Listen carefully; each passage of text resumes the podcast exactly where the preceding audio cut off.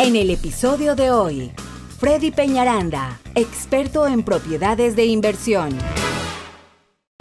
Bueno, mi gente, seguimos con nuestro último segmento. Y bueno, para todos estos inversionistas, la gente que se mueve en el negocio de bienes raíces, en inversión, en flipping, en renta, o si usted está pensando, porque todos nos gusta, Houston es el paraíso de la inversión en bienes raíces en este momento, mi gente. Los precios son bajos. Eh, les pongo ejemplos, traigo, traigo ahorita varios inversionistas que compran casa de 50, hay que ponerle 50 y se venden en 140 mil dólares. En menos de tres meses tienes 20, 25 mil dólares. Pero eso está muy bien, eso se puede hacer aquí en Houston, gracias a Dios, y, y se está haciendo a diario. Pero es importante que usted sepa cómo protege sus inversiones, cómo se protege también a nivel de negocio, porque esto es una compañía, mi gente, esto no es un negocio así. Ya cuando usted entra a ser un inversionista en bienes raíces, tiene que ir generando y cuidándose eh, como una compañía. Entonces, para eso tenemos hoy una invitada muy especial, a Cristina Abifalá. ¿Cierto? Correcto. Eh, el día de hoy. Que ella viene a darnos unos tips muy, muy, muy, muy buenos. ¿Cómo estás, Cristina? Muy bien, gracias por la invitación. Buenas tardes, mi gente, también aquí agradeciendo este momento para poder compartir de información muy importante para ustedes, inversionistas, que realmente inversionistas, todos pueden ser inversionistas.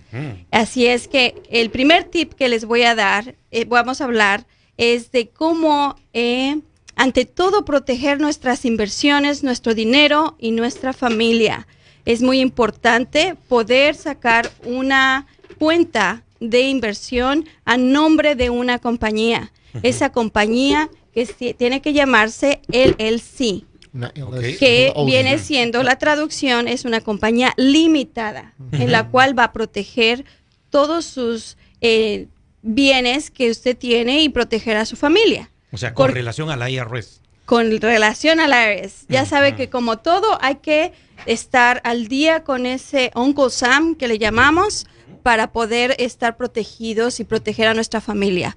Ya entrando en cuestión de inversión, ante todo tenemos que poner eh, un nombre para que ese nombre nos represente, esa compañía nos represente ante esa sociedad que vamos a empezar a desarrollar como inversionistas. Y es bien importante, si el LOC te hace, o sea, y la LOC no importa si haces una inversión, dos inversiones o, o a partir de cierto número de negocios o en cualquier momento hay que hacerlo. En cualquier momento puedes hacerlo. Es importante mencionar que no necesariamente tienes que ser citizen para poder sacar una cuenta. Ciudadano. Eh, ciudadano, gracias para sacar una cuenta de LLC o hacer una compañía de LLC. Todo mundo puede participar y de alguna manera eh, puede poner, es parte de ser un miembro o pueden ser varios en esa misma compañía. Puede haber socios entonces. Puede ser socios. Les llaman, sí, socios. ¿Cuánto puede costar más o menos crear una LLC? Bueno, nuestros abogados eh, son los que preparan los documentos legales en cuestión de registrar la compañía y el registro de la compañía aproximadamente en la corte sale 385 dólares. Que les puede ahorrar de verdad una, una ah, alguna queja legal, alguna demanda legal. Entonces realmente 385 dólares para proteger a mi familia es nada. Okay. ve, vaya listándome el nombre ahí, Freddy Peñaranda, inversión. inversión, Está muy bien, está muy bien. 380 dólares. Si usted protege a su familia, hace que sus bienes como tal no se vean afectados, sino directamente a la compañía. Y pues es algo que hay que hacer. Normalmente nosotros pensamos que esto es un negocio informal y pues no, hay dinero, hay impuestos, hay cosas que pagar. Entonces, definitivamente ese es un primer paso para tenernos, ¿cierto, Cristina? Claro que bueno, Segundo paso, tú me hablabas algo de, de, las series. Quiero que le expliques un poquito a la gente cómo esa sería ese segundo candado que podemos poner a nuestras inversiones. Bueno, como todos es muy importante saber cómo distribuir ese dinero, cómo distribuir esa protección y esa protección va a ser basado a que yo como corporativo, como compañía, tengo mi LLC y debajo de la LLC existen unas ramas que se llaman series. Series A, B, C, dependiendo de las propiedades que uno tenga, uno va a adjudicar una propiedad a la serie A, una propiedad a la serie B y así consecutivamente. Esto es lo que va a dar protección a mi compañía en general, que es mi LLC. Es como una subcompañía de la compañía. Subcompañía, correcto. como una branch. Como, una, sucursal. Una sucursal, correctamente. Y eso lo hacen básicamente, y voy a poner un ejemplo, es en este caso, yo como compañía tengo tres propiedades, una en Katy, otra en Sugarland y otra en The Woodlands, en la cual se les va a poner el serie A, B y C. En la serie A, digamos, hay un incidente en la propiedad en la cual nos van a demandar. Y entonces, ¿qué pasa? No afecta a mi compañía, sino nada más va a afectar a lo que es la casa serie A que está en Katy, sin afectar las otras dos propiedades. Entonces, ese es uno de los beneficios que da las subcompañías. Sería un candado del candado.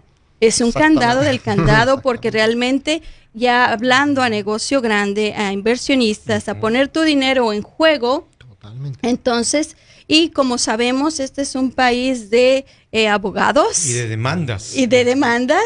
Entonces, en la cual tenemos que proteger cada ángulo de nuestras inversiones, de nuestro dinero, de nuestra familia. Entonces, esa es una muy, muy buena idea en la cual podemos nosotros ayudarles para que puedan hacer sus LLC y de ahí empezar a sacar las series. Lo que te va a sorprender es que la serie no te cobra para registrarla.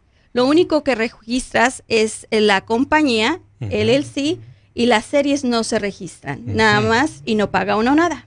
¿Y lo haces online para crear esas series o cómo las puedes crear? ¿Necesitas unos abogados también? Sí, necesitamos todavía el abogado en la cual yo trabajo y ellos nos pueden ayudar para preparar toda esa documentación. Ah, ok, o sea, solamente digo, voy a vender mi casa, por favor. O sea, ya, ya digamos, ellos ya, ya te hicieron el sí. ahora necesitamos, voy a vender esta casa, por favor, pónmela con esta, o crea una serie para esta casa y allá mismo también cerramos, ¿no? Correcto. Y sí es bueno aclarar que esto nada más aplica a casas de inversión. Claro. No aplica a casas personales ni algo que yo vaya a vivir, tiene que ser de inversión.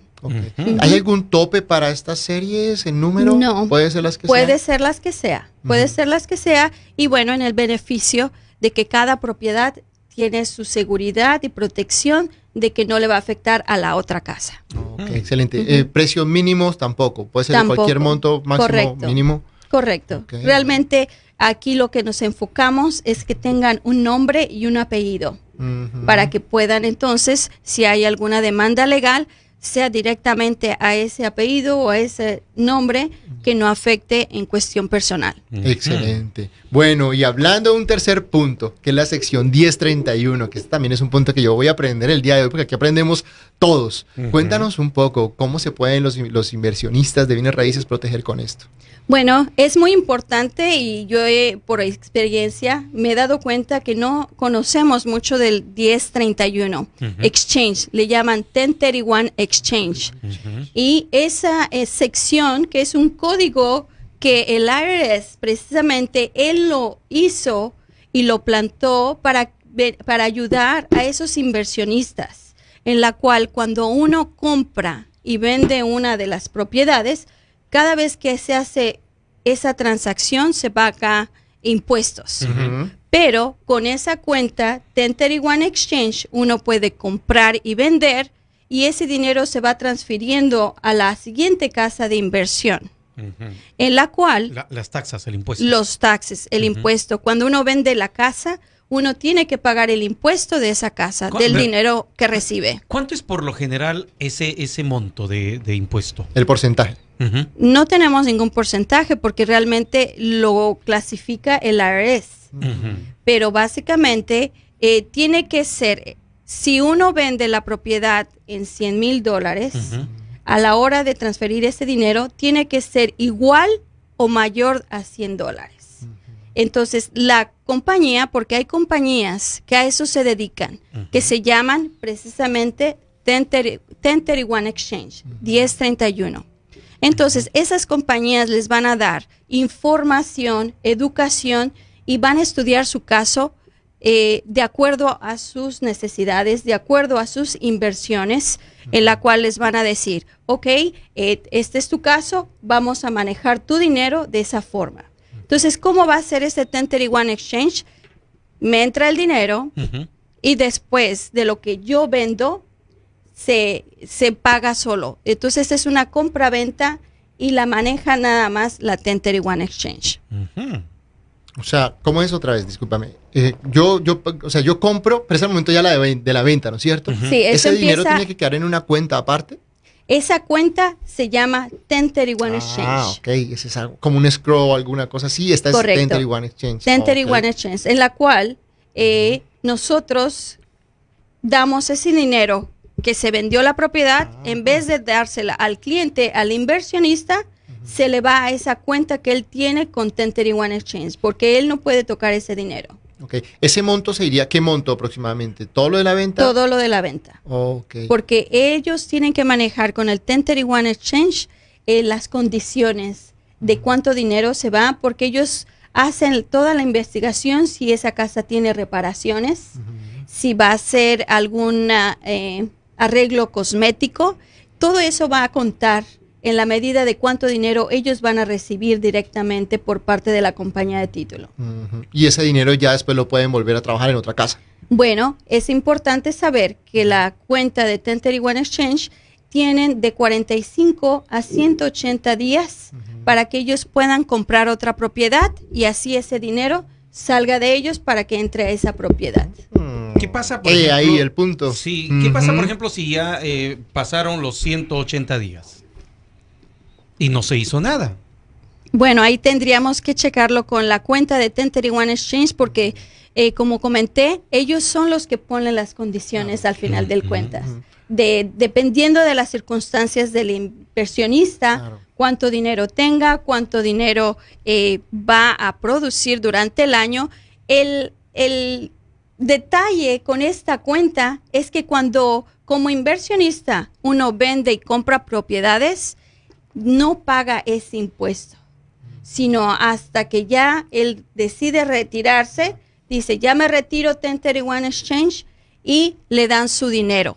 Y le deducen, ahí es cuando entonces el IRS, Uncle Sam, viene y dice, bueno, ya ahorita jugaste con todo el dinero y ahorita ya necesito que me pagues mi impuesto.